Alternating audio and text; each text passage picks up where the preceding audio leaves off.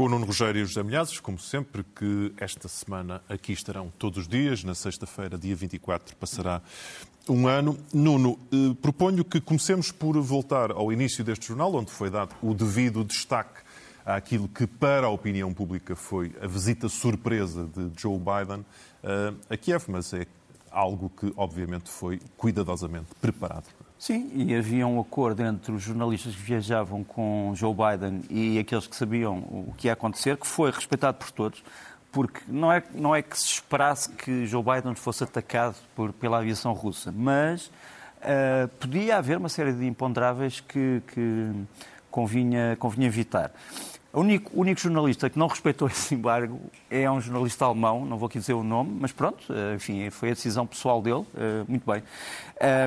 Começou-se a saber que Joe Biden vinha, ia a Kiev, quando começaram a aparecer aviões iguais a estes dois que eu vou mostrar aqui, nos céus da fronteira entre a Polónia e a Ucrânia.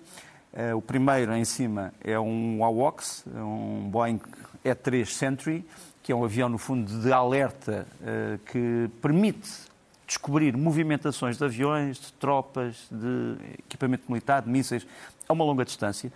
E o segundo é um RC-135W, chamado River Joint, que é um avião de recolha de informações. Portanto, tira fotografias, faz filmes, uh, tem óculos da grande distância. Quando estes dois aviões começaram ontem à noite a sobrevoar a fronteira, percebeu-se que alguma um, coisa ia acontecer. Alguma coisa ia acontecer e que, obviamente, sabia-se que Joe Biden estava tinha partido dos Estados Unidos para a Polónia e, portanto, uh, o grande problema russo é que os russos só foram avisados desta visita uma hora antes, para que não houvesse qualquer tipo de incidente. E os americanos explicaram que, se houvesse algum incidente, havia uma esquadra de F-35, são os aviões chamados aviões invisíveis, que hoje, no fundo, também já estão na Polónia, que interviriam se houvesse algum tipo de ameaça. Portanto, isto foi, foi o começo. Agora, a visita em si é uma visita altamente simbólica. Teve alguns elementos coreografados, muito bem coreografados. Eu vou mostrar este vídeo, que é o vídeo da chegada de Joe Biden uh, ao Memorial das Vítimas. Uh, Joe Biden e, uh, e Zelensky aparecem ali no meio, não nos conseguimos ver, são as duas pessoas que aparecem ali cercadas, no fundo, por uma, uma pequena multidão de segurança e de jornalistas e estávamos a ouvir as sirenes. Portanto, as sirenes começaram a tocar, as sirenes de alarme. É evidente, não quero aqui ofender ninguém, é evidente que estas sirenes de alarme não correspondiam a nenhum ataque a Kiev. Portanto, isto foi também, de certa forma, uma, não ia dizer uma encenação, quer dizer, mas foi também para mostrar que estava uh, um presidente americano a chegar a um país que está em guerra, que está a ser bombardeado. Uh, agora, as reações russas são reações espantosas. As reações nos meios de comunicação russas, eu não tinha aqui tempo para, para descrever. Primeiro era, não vem, eu vou descrever. Vais descrever? Pronto. Então o Zé vai descrever. De qualquer maneira, eu, eu vou só descrever uma, porque é através de um amigo meu que captou isso. Ele está neste momento, alguns na Rússia, uh, e ele mandou-me esta imagem. Eu não sei quem é o desenhador da imagem. Uh, no fundo, é uma, é uma, uma imagem de Vladimir Putin a chorar, uh, lamentando que o chefe de Estado americano fosse realmente é um país em guerra e embaixo, se pudermos tirar aquela legenda, aparece um dos bloggers, que é um blog russo sobre assuntos americanos, que diz, não, ele não vem, ele não vem. Aliás, os seus conselheiros aconselharam não não vir, porque isto é demasiado arriscado. Depois o Zé Milhaz irá falar das outras, das outras, das outras reações. Agora, o assunto foi extremamente importante, como eu disse, pelo aspecto simbólico, um, havia uma tentativa russa para de, de, dizer ah, mas o Biden gosta do Zelensky, mas desvaloriza um bocadinho, quer dizer, quer dizer, não leva assim totalmente, totalmente, totalmente a sério, não sei o que ele quer é mesmo. Não, Biden não só levou a sério, como aquilo que escreveu no livro oficial da presidência ucraniana é muito importante, e o pacote de ajuda que ele, uh, mais uma vez, anunciou é também muito importante. Agora é um pacote de ajuda, sobretudo munições, mas é disso que neste momento os ucranianos precisam. Então vamos lá, Zé, a esses, esses pormenores mais picantes sobre Exato. como é que esta visita foi vista pela Rússia, não é? Uh, os ultrapatriotas e a propaganda ficaram furiosos, como é devido, tentaram desvalorizar e minimizar a importância e às vezes de uma forma um tanto ou quanto, uh, digamos, já não é sui generis, mas bastante bruta.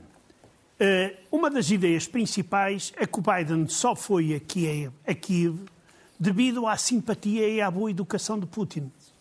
Porque senão não metia lá os pés. Por exemplo, a, propagandista Olga Skabeva, que nos vai aparecer aqui, famosa já, e nos vai aparecer aqui num vídeo, eh, levanta mesmo a possibilidade de limpar o sebo, como ela diz a Biden. Quer dizer, não limparam o sebo a Biden, mas podiam. Eh, graças à simpatia do Putin, o, o, o Biden foi, uh, uh, uh, foi poupado, a Kiev. Exatamente. Foi poupado porque o Putin estava bem disposto. Exatamente. O senhor Sergei Markov, que é outro também propagandista, disse que os Estados Unidos avisaram e que Putin deu a sua palavra de honra e Putin é um homem de palavra de honra, como todos nós sabemos. Exceto com o divado país. Exato. Agora, este senhor, este senhor uh, uh, analista russo, na mesma, na mesma mensagem que tenta transmitir, ali está ele de, com uma, uma gravata cor de laranja ou, ou dourada, não sei, e ele diz que porque é que o Putin não vai visitar Donetsk? Porque em Donetsk, certamente que os terroristas tentarão matar Putin de diversas formas nomeadamente incendiando Donetsk e não poupando milhares de vidas humanas. Mas, digamos, o ponto alto da desvalorização por parte de Moscou desta visita eh, está claro numa frase, eh, num título da, da televisão ultrapatriota russa de Sargrad, que diz Biden veio visitar o moribundo. E claro que toda a gente espera amanhã um discurso de Putin a tentar responder de forma mais dura a Biden do que aquilo que Biden disse na Ucrânia.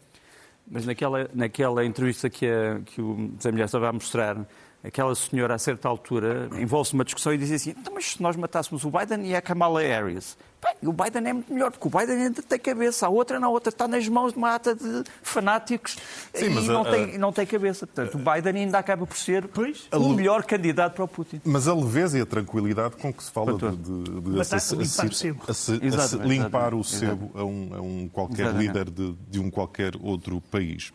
Entretanto, Nuno, há há uma situação politicamente uh, relevante. Muito se falou aqui há uns tempos, quando uh, a nova primeira-ministra italiana ascendeu ao poder. Vieram uhum. alguns receios. Internamente ainda se está para ver. Mas, pelos vistos, externamente ela está a ter uma posição, nesta altura, que não é de, de, de mão dada com Putin, não é? Não, pelo contrário, é, como sabes, o governo italiano é, nasce de uma coligação entre três, três partidos, três pessoas, o Sr. Salvini à esquerda, aquele que é considerado a parte populista da coligação, o Sr. Berlusconi, que todos nós conhecemos, e a Sra. Meloni, que nos aparece ali à direita. A Sra. Meloni é uma pessoa que vem tradicionalmente daquilo que poderíamos chamar a direita italiana, uh, e imediatamente se diz, ah, vem da direita italiana que tem, de certeza, ligações com os russos, portanto, é, ainda por cima é amiga do, do Orban uh, da Hungria, de certeza que vai ser um cavalo de Troia dentro, pronto, nada disso. A senhora Meloni tem sido extremamente firme em duas coisas. Dizer que uh, ela acredita no valor nacional e, portanto, se acredita no valor nacional da pátria italiana, também tem que acreditar no valor nacional da pátria ucraniana. Quer dizer, não há, não há nacionalismos de primeira e de segunda e de terceira, como às vezes faz, fez querer o, o Kremlin. Segundo, direito internacional. Ela, no fundo, diz isto é um problema de violação de direito internacional. Enquanto não, isto não for reposto, eu não posso senão ajudar o Sr. Zelensky, que ainda por cima olhando para a minha família política, dá grandes exemplos de coragem, porque não fugiu. E, portanto, ela vai amanhã, hum, era suposto ter ido hoje, mas vai amanhã a Kiev e vai anunciar a entrega a Kiev da primeira bateria de mísseis uh, os Mamba, que são uma espécie de Patriot europeus, feitos pela França e pela Itália, e que têm um alcance bastante razoável e podem proteger uma grande área do território ucraniano.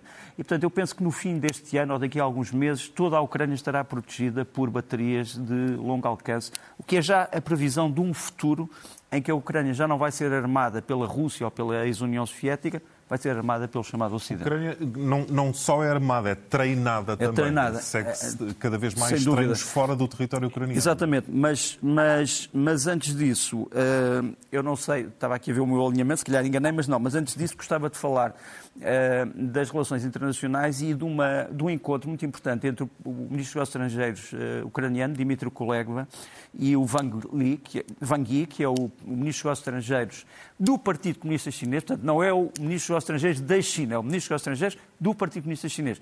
Ele visitou Munique, está aqui com o Sr. Kuleba, e disse uma coisa que é importantíssima. Disse assim, apesar de todas as divergências, etc., a Ucrânia e a China são aliados estratégicos que é uma coisa espantosa, porque ele a seguir para onde é que foi? Foi para Moscou. Ele a seguir foi visitar o Sr. Putin a Moscou. Portanto, esta frase, acho que é uma, uma frase que me, me, parece extremamente importante. E gostava só sobre a, a, o ajuda a Kiev, mais dois vídeos muito rápidos. Um da Marinha Ucraniana, que se está a constituir, entre outros, eh, com a ajuda eh, britânica, e são treinos de marinheiros eh, ucranianos na costa da Escócia, no novo, em dois novos navios que o Reino Unido forneceu à Ucrânia, que são os caça-minas Cherniv e Cherkasy, que eram da classe Sandown. Uh, e um outro vídeo, este muito curto, uh, da chegada de muito material americano uh, à fronteira com a Ucrânia. São os, os Hammer com, com Stingers, portanto com mísseis antiaéreos de curto alcance. O sistema chama-se Avenger e já está neste momento na Ucrânia. E com ele vêm muitas centenas de veículos e de material que vai ser essencial. Zé, inevitavelmente um ano é sempre um tempo de, de balanço e há que não esquecer que esta terrível máquina da guerra que nós às vezes vamos apresentando aqui eh, factualmente, não, é? não nos podemos esquecer que é uma máquina que vai vitimando milhares de pessoas de ambos os lados. Não é? exatamente. Uh, e aqui é preciso dizer uma coisa, que uh, o discurso e a realidade na Rússia estão longe uma da outra, como está, neste caso, Vladivostok de Lisboa. Por exemplo, a revista, uma revista muito, muito bastante interessante, que é Página History, faz um pequeno balanço, mas já muito importante, em que diz que a dita operação especial foi apresentada. O que é que diz esta frase? Esta frase diz o que conseguiu Putin num ano de guerra. E o que é que ele conseguiu? Ele afirmava que a operação especial era para salvar e defender as pessoas dos disparos do regime de Kiev.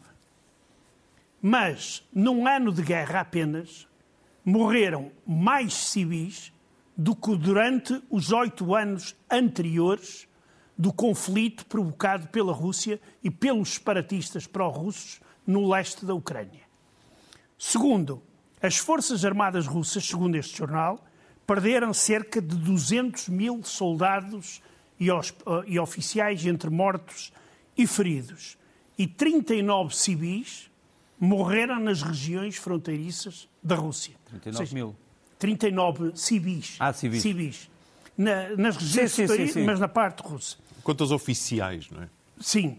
Uh, agora, há aqui um número também absolutamente astronómico. A Rússia gastou, num ano de guerra, praticamente um quarto do seu orçamento. 82 mil milhões de dólares. Ou seja, 25% do orçamento da Rússia foi para a guerra. E eu quero lembrar que uma das causas da queda da União Soviética foi efetivamente ter acontecido isto, quando uma grande parte da fatia do bolo do orçamento não ia para a sociedade, ia para guerras e a União Soviética colapsou. E, e há muitos, muitos analistas que vão referindo que, de facto, eh, as sanções, os, os vários pacotes de sanções estão, eh, de facto, a funcionar e a destruir a Rússia por dentro e naturalmente iremos falar disto ao longo da, desta semana. Nuno, eh, o tempo vai voando, mas nestes gastos russos da máquina da guerra continua eh, continuamos a falar ainda dos mercenários da, da, Wagner. Mas, entretanto, as notícias dos últimos dias dão conta de que há aqui uma grande desintegração deste movimento? Em que ponto estamos? Eu, eu diria quase, quer dizer, se fôssemos olhar para aquilo que está a ser dito nas redes sociais, os vídeos que aparecem, por exemplo, ontem estive a ver um vídeo que são mercenários da Wagner a disparar sobre alvos onde está a cabeça do Sr. Gerasimov, eh, que é o chefe de Estado-Maior-General das Forças Armadas, eh, há cenas de revolta e, portanto, se levarmos a crer, se levarmos a sério tudo isso, então há uma espécie de uma guerra civil entre a Wagner e o exército regular eh, russo. Um, aquilo que nós sabemos é que, em relação a Bakhmut, uh, o avanço da Wagner para Bakhmut é anunciado todos os dias, a todas as horas, mas Bakhmut continua assim. Aquele é o, o, o, circuito de Bakhmut, é aquele azul que nos aparece ali. Realmente as setas vermelhas estão muito próximas. Há alguns contra-ataques ucranianos, mas Bakhmut ainda continua a ser ucraniano. E a, a informação que eu tenho, e é uma boa informação, é de que os ucranianos têm armas e munições para resistirem enquanto a presidência ucraniana achar que deve resistir. Eu já tinha aqui dito que uma das frases que o Zelensky teria usado era eu não quero perder Bakhmut porque sei que a próxima cidade vai ser uma nova Bakhmut. E, portanto, isto é pelo menos uma maneira de travar uma ofensiva e uma chacina. Mas houve apelos de Kiev para, para que os, os últimos civis uh, sem dúvida, saíssem? Sem dúvida, mas não te esqueças que já só havia 1% da população. Quer dizer, portanto, saíram uh, e as pessoas que não saíram, as pessoas não tinham capacidade para sair. Aquilo ali que nós vemos a amarelo são as unidades ucranianas que ainda estão a defender, digamos, a parte ocidental de Bakhmut, portanto, o lado esquerdo do ecrã. Ainda são muitas unidades. É evidente que não estão completas, mas ainda são bastante, bastantes unidades. E aquilo que neste momento se está a perguntar é: será que as forças regulares russas fariam melhor que a Wagner? Essa é a pergunta que neste momento não temos resposta, porque as forças regulares russas já tentaram fazer melhor e não conseguiram. Em Voledar foram forças regulares russas. E há agora uma.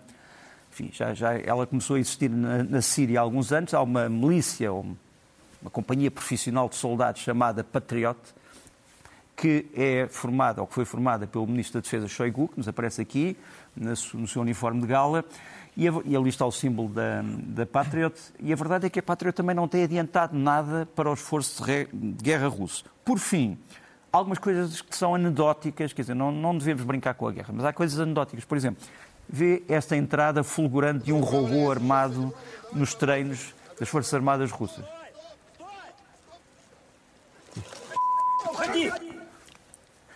Isto é um, isto é um vídeo oficial.